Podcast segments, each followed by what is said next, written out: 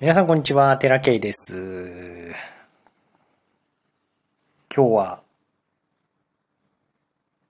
昔の、昔の話。昔の話を踏まえた話。ちょっとわけわかんないかもしれないけど。をしたいと思います。うんと、たまたま、今日は、あの、ちょっと難しめな本。えー、老子道徳教、まあ、老子についての本ですね。僕、これ、えー、ある団体から購入したものなんですけど、とっても僕はこういう考え方が好きで、えー、同化思想と言いますかね。同化思想という考え方でしょうか？が好きで。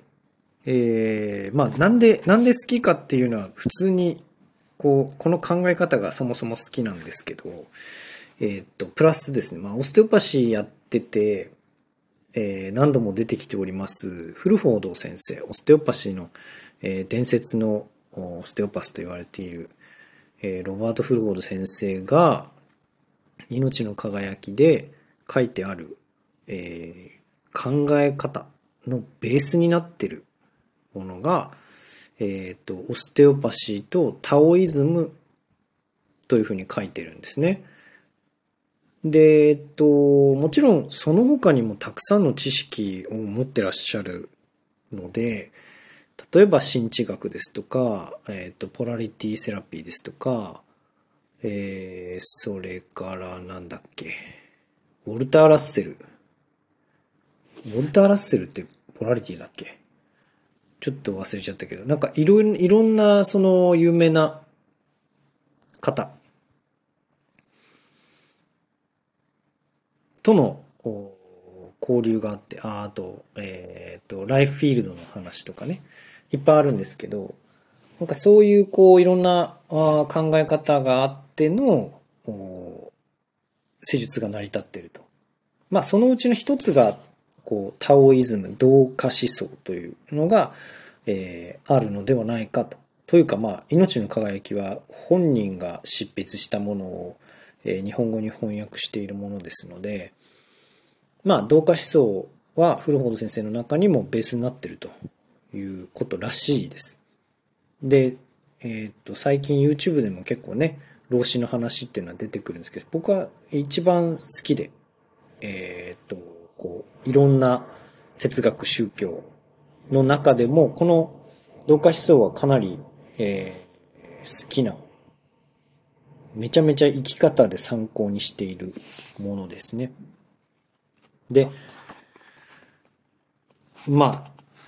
それをこう全部ね、ここで紹介するっていうのはまず無理な話なんですけど、なんていうかその、ちょこちょこね、この文章を、えー引用して、僕はあ何か皆さんにお伝えできることがないかなというところで、えーおりますけれども、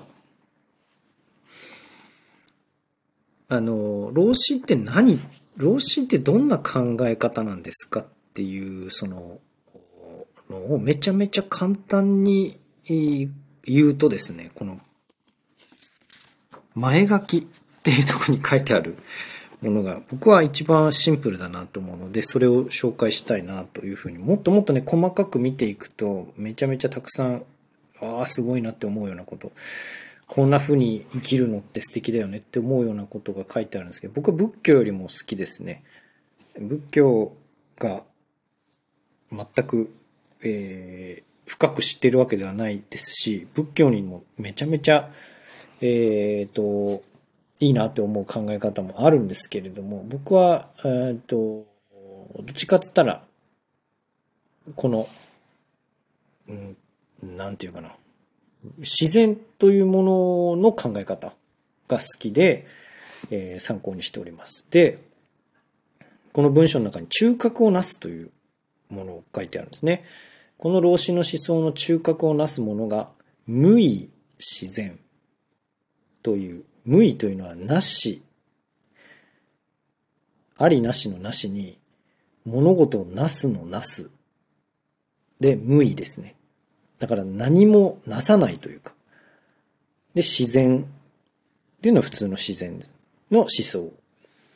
です。である。これは宇宙の現象には人の生死も含めて必然の法則が貫徹していて小さな人為や地位は入り込む余地はないのだという考え方が基本になっていると。まあ、しょっちゅう僕が自然の流れ、自然の流れっていうのはここから来てるんですね。とにかく、えー、っと、まあ、つまり、人間などというものは宇宙から見ればゴミのような小さい存在であり、人生は人の力ではどうにもならない自然の一コマに過ぎない。この考え方はめちゃくちゃ大事だと思ってます。で、結局、まあ、その社会でものすごいいろんな動きがあったり、ああだこうだ、ね、株がなんだ、政治がなんだ、ビジネスがなんだ、えー、っと、給料がどうだ、この子育てがどうだ、うんぬんとか言ってるけれども、そんなことはまあ人為であると、要は。その、人の、人の力ではどうにもならない自然の一コマに過ぎないみたいな、この壮大なスケールでものを考えているのが、まあ、老子道徳教なんですね。で、えっ、と、続きがですね、しかし人間はそういうこともわからずに様々な画集、画集というのはまあ執着ですね、えー、こだわりです。に振り回されてアクセクしている。人は生まれる前は無、そして死んでしまえばまた無に帰るわけで、自分のものなど何もない。これに気づき、くだらない見栄や欲を捨てれば人生はもっともっと楽しくなる。それこそが人間として最高の生き方であるという考え方だと。これは、やっぱり、えっ、ー、と、ざっくり言うと老子ってこういうことですよっていう話ですね。で、なんか、無なら何もしないっていうことなのかいみたいな。そういうことではないんですよ。じゃあ、自堕落を進めるかっつったら、それもまた画集なんですね。これが嫌だみたいなのの、まあ、強く出過ぎてしまったパターンですよね。それが、まあ、えー、っと、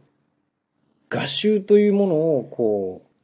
う、に振り回されてしまった結果、もう、なんていうか、虚無すぎるというか、虚無に偏ってしまった。何もないに偏ってしまったっていうか、なんかそういうことなんですよ。でもその、大事な、僕が大事にしてるのって別にその、なんていうか、無であれ、無欲であれみたいな、そういう話ではなくて、この大きな自然の流れ注文があるから、それに抗わない。で、まあ、やれることやっていくっていうことが大事だよねっていう話なんです、ざっくり言うと。だから、上を目指そうとしなくていいし、下に、こう、降りようと、降りてしまいそうになるのをとどまろうとしなくてもいいし、そういう、なんていうのかな。もっともっと大きな力に身を任せてはいかがかっていうのをいつも感じるので、うん、それをベースに自分が生きていると、あの、僕すごく変人に見られるんですね な、なんちゅうかこう、まあそれも私の勝手な思い込みなのかもしれないけど、なんか、うん、別にっていうふうにいつも思っちゃうので、この、この考え方があるのでね、別に無なわけではない。こう、無なわけではないというか、何に興味もないわけではない。ものすごい興味のあるものっていうのはあるんですね。そっちの方が大事だから、まあ、生きてるし、っていうふうに思うんですよ。まあ、すごい迷惑かけてると言われれば、迷惑かけてるのかもしれない。だけど、個人的には迷惑かけてるつもりは全くないんですね。そう、迷惑かけたくてかけてるわけでもないし、その環境というものに、えー、っと、どっぷり使ってる。あのそれから出ようとしていないわけでもないし、うんこの自然の大きな流れというものに、いかに乗っかっていくか、みたいなものを、えー、意識しているとですね、どうしたってスローペースになるんですよ。だから、まあ、すごく僕は時間が今はいっぱいあるし、それで頭の中をこう、じゅんぐりじゅんぐりしてるといろんなアイデアがやっぱり出てくるんですね。そのアイデアをどうやって形にしようかな、みたいなこともやりながら、えっ、ー、と、ステオパシーの施術もしながら、えお金も稼ぎながら、この自然の流れの中で生きてると。で、どうしてもこれになんか他の情報が入ってくると、こう、ブレがちになるんですけど、皆さんももしかしたらそうかもしれません。こういう風に生きるのがいいよね、みたいな。こういうのって素敵だよね、みたいな。他人の価値観みたいなものを見たときに、自分と比較して、ああ、自分はこんなんなってるな、みたいな。こういう風に生きれてないなっていう風に思っちゃう人がすごくまあうつうつとしやすいのかもしれないんですけど別に他人のどうでもいいんですね基本。とにかく、まあどうでもいいってすごいネガティブに捉えられるかもしれないけどえっ、ー、と人にはこうすごく社会的に物事をやる傾向にある人と身内近くにいる人たちをの力になる人たちっていうのがいるんですね。に、二つに分けているんですね。だから、社会的に、こう、うん、いいよねっていうものを見せてるタイプ。そういう活動をする方がとても性に合ってるタイプの人のものを身内の人にを大事にする人たちが見るとどこかでこれがなんていうかこうこれが正しいんだみたいな風に思ってしまう人がたくさんいるんですね。僕もずずっとそうだし、まあ、今でもそういう傾向はやっぱあります。だけど、そういう情報がもし入ってこなかったとしたら、今超ハッピーなんですよ、僕。めっちゃいいじゃん、みたいな。めっちゃこういう生き方すごい素敵じゃん、みたいな風に生きてるんで、私はね。なんか、他人とこう、比べて、比較して自分の内面を見ていくっていう作業をずっとしてきたんですよ、私は。で、それがある程度もういいかなって思うくらいまでやってきたら、その、逆に他人のことを見ても何とも思わなくなってきたんですよ、最近ね。それで、じゃあ何に集中するかって自分の活動に集中しているわけで、それに目が向くということは、ある意味、だいぶ画集が減ってきてる。こうあるべき。こうしてはいけない。みたいなのが、その、すごく強い教育だったんですね。ある時期。日本も。それ、皆さん多分きっとご両親とかそうだったと思うんですけど、それをずっとやっていくと、やっぱ人生つまんないんですよ。で、この、どの、えっ、ー、と、老子の考え方っていうのは、とにかく無意自然の思想だし、だから大きな流れの中、自然の流れに抗わないようにしようねと。で、えー、っと、この本の中には人の道と天の道っていうのがあるんですけど、まあ、無意自然の大きな流れっていうのは天の道ですね。で、えー、っと、人の道っていうのは人為。要は、こういうふうにしよう。こういうふうにコントロールしようとか、こういうふう、こういう人間を育てようみたいな人の意図が入ったものを参考にしてるので、どうしても、その人の意図に沿った人間が出来上がっていく、なんていうか、工場みたいな風になっていくんですね。まあ法律とかも一種のそうですけど、まあそれはね、その社会生活を営むために重要なことですから、法律無視しましょうってそんな話ではなくって、それはそれ。で、じゃあ個人の人生としては、そんな、このなんていうか、えー、っと、誰かの、こう、方針みたいなものに、そぐう必要はないわけなんですよね。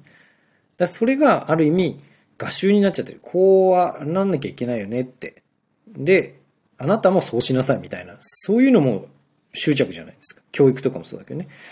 そういうのを一旦置いといて、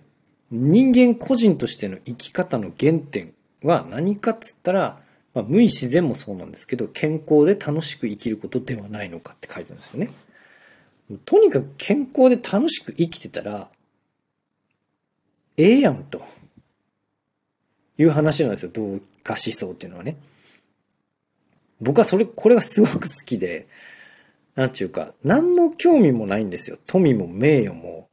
なんていうか、その、たくさんのお金も、なんかそんなのは、正直どう、どうでもいいくて、私の中の思いっていうのはやっぱあるんですよ。この、まあ、えっ、と、非常に参考にしてはおりますけども、まんまこのまんまではないわけですね。僕はオステオパシーというものを、要は、早い段階で知って、20代の前半で知って、こう、スペシャルなものだと思ったんですね。非常にかっこいいし、非常に、こう、誰かの役に立てる能力を手に入れられるような感じもしたし、まあ、母親のね、病気があって、それをこう治したくて、まあ、おごってますよね。おこがましい話ですよ。治したくてなんてね、そんな簡単に言えた話じゃないんですけど、今となってはね。そういう思いがあって、こう、この道に入りましたけれども、もう、なんていうか、やめたくてもやめられない。止まんなくなっちゃって。で、なんかこう、自分の意図が入るんです。もういいって。もう、もう無理だよって。これ進んでても何もないよって思うんですけど、その、ああるタイミングでまたちょっとこう、モチベーションがぐって 上がるっていうか、やっぱまだ続けるよね、みたいな。で、もう本当に一回やめようと思ったんです。でも、それでも、そのやめさせてもらえなかったんですよ。本当にやめるのかみたいなことを急に言われたりとか、やめてもいい、やめていいんじゃないっていう声もあったんですけど、その、やめるかやめないかを、うん、大きく左右する人の発言がやめていいのかだったんで、いやーってそれ言われたらちょっとでもやめたくはないですけど、みたいな。できることなら続けたいですけど、みたいな。で、それで今続けてるみたいな感じなんですよね。オステオパチすごい好きで、うん、まず基本的に自分は、あの、自分の技術にとにかく自信がない。こんなことをここで言っていいのかはわかんないんですけど、ただ、評価はされるんですね。いいっすね、とか、これはめっちゃいいっすわ、とか、そんなことよく思いつきましたねとか、なんかいろんなことを言われるんですけど、僕はずっと、なんていうか、なんかこう、自己肯定感うんぬんじゃなくて、自分の、なんか、えー、っと、完成図が、もう自然の流れに身を任せないと届かないものなんで、ずっとこう、まだって思ってるんですよ。だったら完成してから出てこいよって思う人もいるかもしれないんだけど、出てこないと完成しないんですよ。なんかしばらく、その、この自分の技術っていうのは、こう、自信はないです。ただ、誰かに何かの貢献をする力はもうあります。ただ、なんていうのかな。とにかくね まだなんですよ。まだまだ、まだまだ伸びしろがあると私自身のね、は思ってます。なんちゅうか、これはもう、どうにもならない。この自分の中の欲求がまだ満たされてないんですね。なので、その、どこまで能力が伸びるかっていうのはわかんないんですけど、あの、まだ伸びますので、皆さん私。伸びしろだけは、伸びしろだけしかないみたいな感じですで、えっ、ー、と、なんちゅうか、ブログでもよく言うんですけど、その、正しくよりも楽しくだっていうのは、この、同化思想を貫徹した人の言葉なんですが、とにかくね、楽しく生きてりゃね、いいんですよ。他人がどうあろうが。自分が楽しいって、皆さん何が楽しいですか？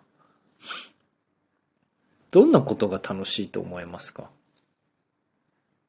多分正しさでね、埋め尽くされた人はもうね、楽しいがわけわかんなくなってるんですよね。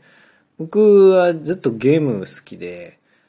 あの、今は長男と一緒にゲームやるので結構楽しいんですけど、この間やりすぎてね、目がね、もうとんでもなく疲れて、今度頭に来てね、がひどかったです。昨日かな。ひどかったんですけど。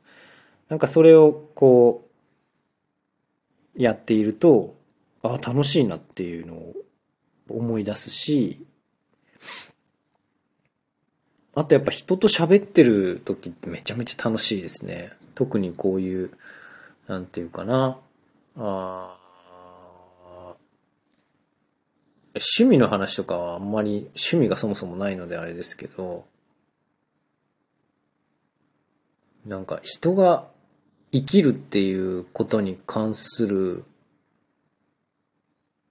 こと？どんな風に生きていくかみたいなことがめっちゃ面白くて、いや、そういうのいいっすねって。今はホロスコープとかも勉強してるんで、ホロスコープめちゃくちゃ面白いんですけど、なんかこう、目に見えるものとかではなくて、目に見えない影響をね、に関することがやっぱり面白い。そして、それをこう、なんか目に見えないものを目に見えないものとして扱うのではなく、目に見えないものをいかにその現実的に使っていくか、えー、使うっていうか、現実にこう応用していくか参考にしていくかみたいな。なんかそんなんがすごく好きで、もう自分の体もめちゃめちゃ実験に使ってますし、自分の人生そのものを実験に使ってますし、で、それで見つけた成果みたいなものを、クライアントさんにね、提供したり、こう、伝えたり。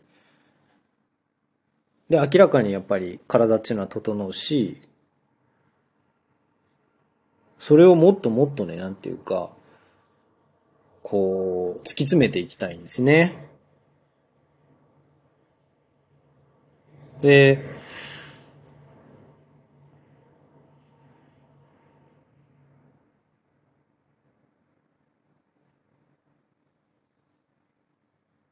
頭の中で考えているイメージみたいなものを僕はこういう施術ででしか具現化できないので昨日もすっごい頭痛くて、この頭痛いのをもうとにかくどうにかしなきゃいけないと。で、理由は当然思い当たるんだけれども、それでもどうにかしないといけないと。じゃないと帰れないみたいなぐらいまでがっつり頭痛くなっちゃって。で、それを、うん、どうにかする過程でまた一つ開けるものがあったり、で、その思いついたイメージみたいなものを、じゃあ実際の肉体に応用してみたらどうなるんだろうっていうのの繰り返しをずっとずっとしてて、知らない間にこう、成果が出るようになってきたり、それが、それが面白くて面白くて、ゲームやってるみたいな感覚なんですよ、これも。多分皆さんの中にもそういう感覚っていうのは絶対にある。幼少期に絶対に感じているあの僕がね、よく覚えてるのが、ポケモンの、ポケモンの赤とか、ポケモンの金銀が出た時のクリスマスね。あの感覚はすごいっすね。あのなんていうかもうね、ワクワクしてね、こう、楽しみでね、眠れないみたいな。まあ、遠足前とかあんま感じないんだけど、そのね、ゲームを、サンタさんからもらえるあの、あの感覚は多分皆さんの中にもあるはずなんですよね。あれは、もうね、生きていく糧なんですよ。あれをとにかく、もうだから、一人でやってるんですよ、この頭の中で僕。それを。うわ、こんなん見つけた。みたいな。これ使ったらどうなるんだろうみたいな、そういう、大人になってからね、そんなことばっかやってるんで。で、そこで行き詰まると苦しいんですけど、それでもなんかあるきっかけでポコンって外れて、こんなんもいいじゃん、あんなんもいいじゃん、ホロスコープも応用してますわね、ある意味。そういう、なんていうか、アイデアとともに、こう、実験と研究を繰り返している。これがね、ものすごい面白くって。だからどんな本も、やっぱなんか、何かしらの、こう、アイディアになるわけですよ。この老子の考え方もやっぱアイディアになってますし。だからそういう、すごい、すいません、長くなっちゃってるけど、そういうことをね、皆さんがどれだけ、あの、生きてる中でできるかですよ。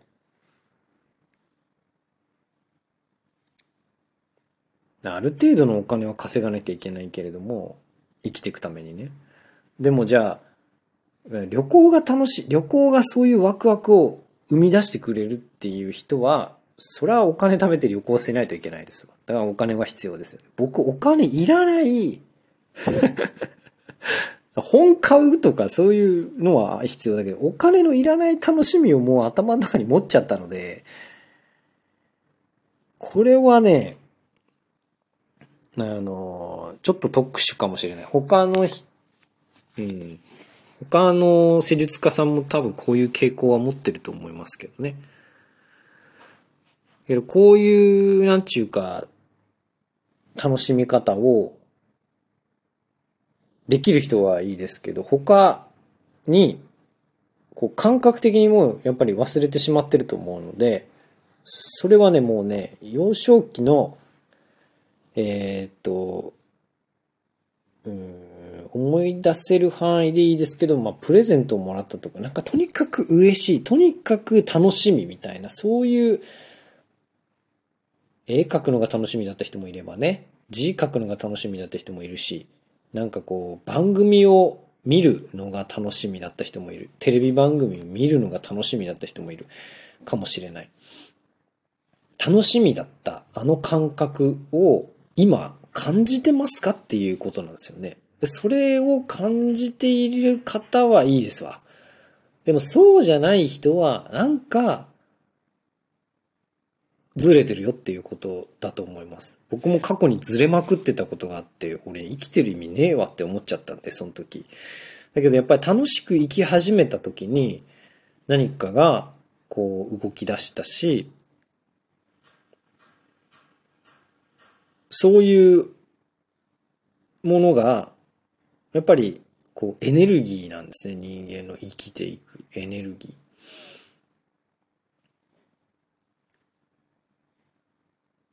今のですよ。現代人のですよ。だ本来であれば、その、昔の、近代の人たちも、本当に、えっ、と、よりよく生きていっている人たちは、こういう考え方を持ってるからこそ、老子っていうものがこれだけ、えっ、と、長く、こう、伝えられているんでしょうけれども、他の宗教を、仏教とか、こう、キリスト教とか、統治するためにはめちゃめちゃ、えっ、と、有用なんで、それは、ずっとね、その時の権力者たちは宗教をうまく使うと思いますが、個人が豊かになる考え方っていうのはちょっとわからない。大衆向け、大衆をコントロールする人向けみたいな。儒教とかもそうだと思うけど、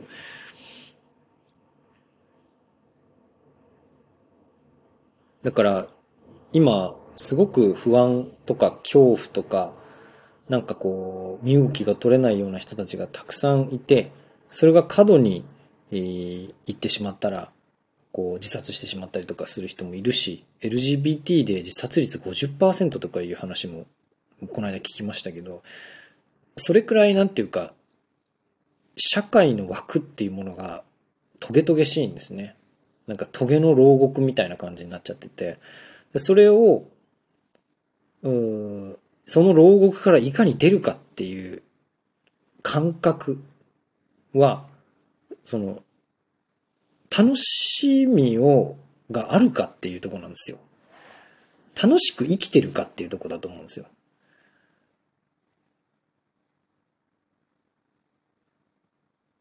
当然正しさのね、法律というものは遵守しなきゃいけないとは思ってますが、それはそれ。で、ちゃんとやるとして、じゃあ個人の活動がどうかっつったら、なんかこう、楽しいかどうかっていうのは、その人それぞれの感覚がものを言うので、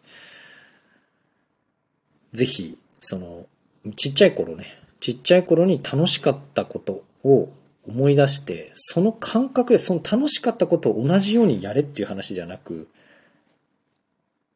同じような感覚になれるものを探してほしいというふうに思いますね。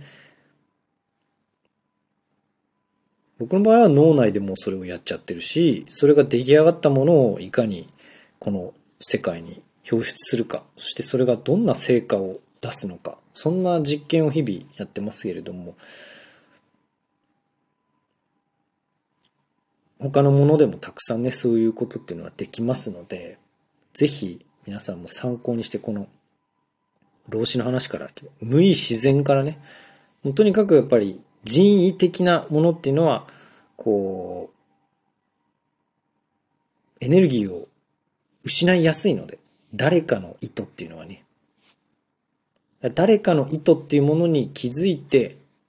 それをよっこする。そしてじゃあ自分になっていくっていう。本来の自分になっていくと、他者の意見、他者の影響っていうのはすごくね、えー、取り除かれているはずです。なので、何を言われようが私はこういうふうに生きますっていう、すごく強、強い芯をね、感じると思います。なんかそれを、ぜひ獲得してほしいなと思うし、その、鍵になるのは楽しいかどうかっていうとこですね。はい。というわけで、長い。長いね。まあ、すいません。毎回こう、だらだら喋ってたらこういう風になって。はい。また、この老子道特許に関してはちょっと参考にしたいものがたくさんありますので、えー、また読み込んでいきたいなというふうに思っております。今日はここまで。ありがとうございました。